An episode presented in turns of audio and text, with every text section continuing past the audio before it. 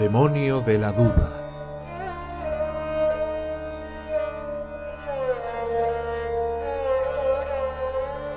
Sri Siddharamasvar Maharaj. Tanto el enfoque de persuasión como el de discriminación están contenidos dentro de esta energía vital. El enfoque primario contiene el método de discriminación y eliminación, separando lo no esencial de lo esencial.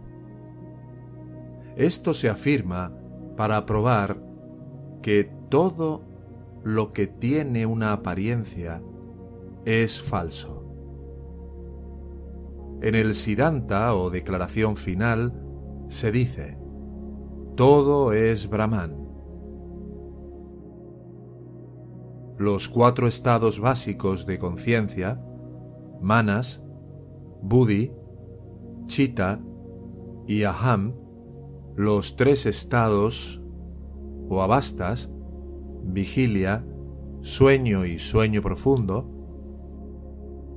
las tres cualidades, rajas, sattva y tamas, y los diez órganos de los sentidos y las diversas cosas y las diversas formas en que se disfrutan o experimentan las cosas, todos juntos no son más que el chaitanya, que es ñana o conocimiento verdadero.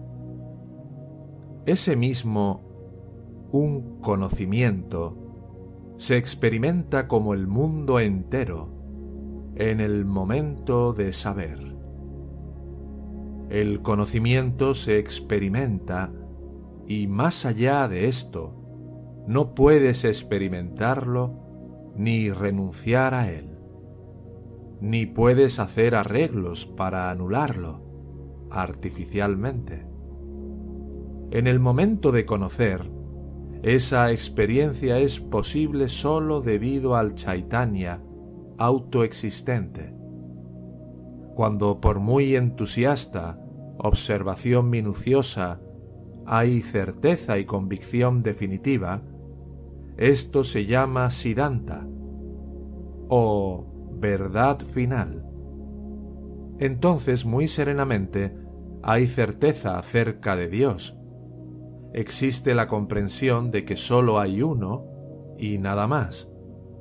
Sin embargo, por el apego insistente al cuerpo físico, esa paz y dicha se destruyen.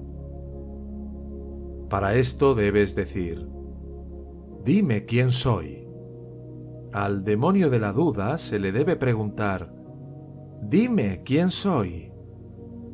Sin embargo, luego se queda callado, porque ¿cómo puede mostrar otra cosa que no sea Brahman? Hay certeza acerca de Dios.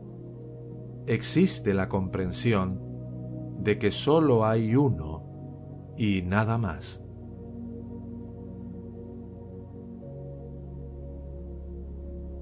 No debemos desviarnos de la confianza en nuestra verdadera naturaleza.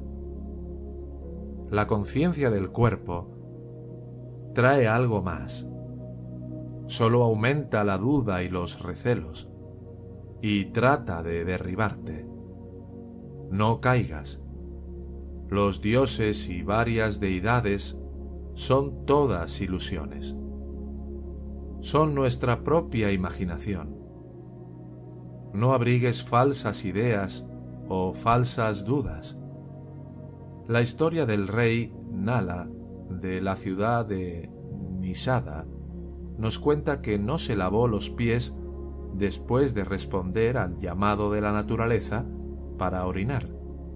Entró en su casa y por esta falta el mal o Kali entró en su cuerpo y mente. En esta historia, los pies significa la base o la raíz que debe ser limpiada. Uno debe examinar lo que está en la raíz de todas las cosas. Obsérvalo. si ves claramente la raíz y eliminas la duda, entonces solo hay pureza básica, claridad fundamental. Lo que es básicamente limpio es fuerte. Entonces hay seguridad, certeza y no hay lugar para la duda. Mientras no esté la limpieza fundamental, seguramente entrará el mal o la duda.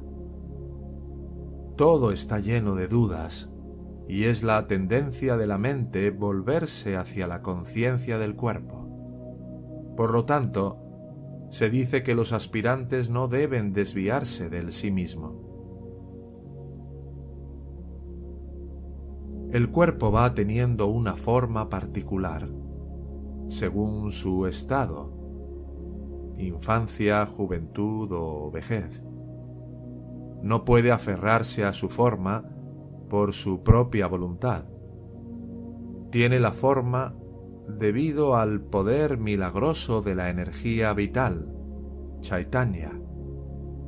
La conciencia, aunque está en el cuerpo, no tiene una forma o forma particular. La conciencia tiene como cualidad natural hacernos sentir algo. Esa cualidad se llama Chaitanya como conocimiento. Esa energía vida como conocimiento asume que es tal o cual cuerpo y funciona en consecuencia a la hora de identificarse con alguna forma, sin pensar en que sea el sí mismo. La conciencia considera como verdadero todo lo que ve o todo lo que aparece como existente.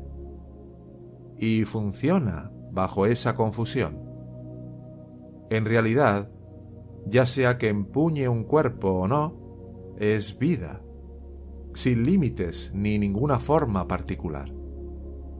Es impecable, pero asume que tiene una forma, o más bien, que es en sí mismo la forma del cuerpo, lo cual es un error estúpido.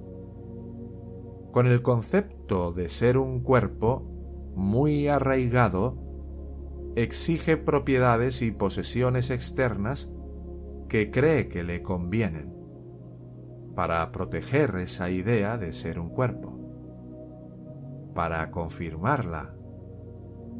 Así, porque se vuelve ignorante de su realidad, se enamora del cuerpo que es perecedero.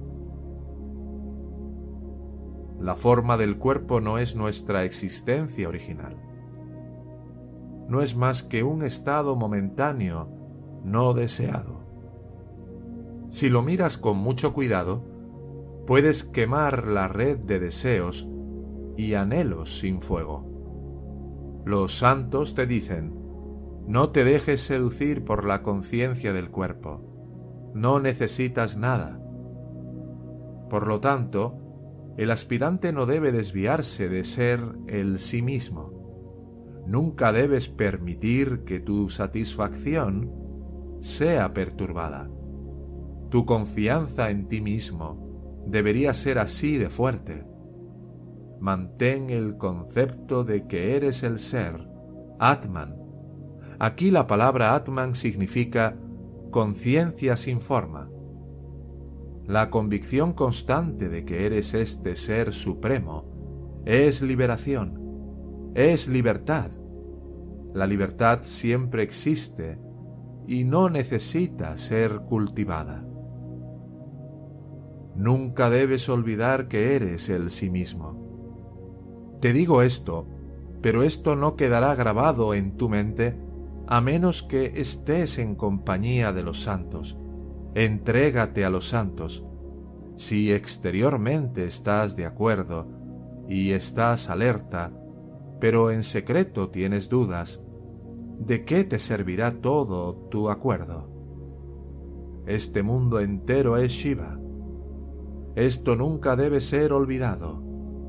Esta determinación no debe flaquear.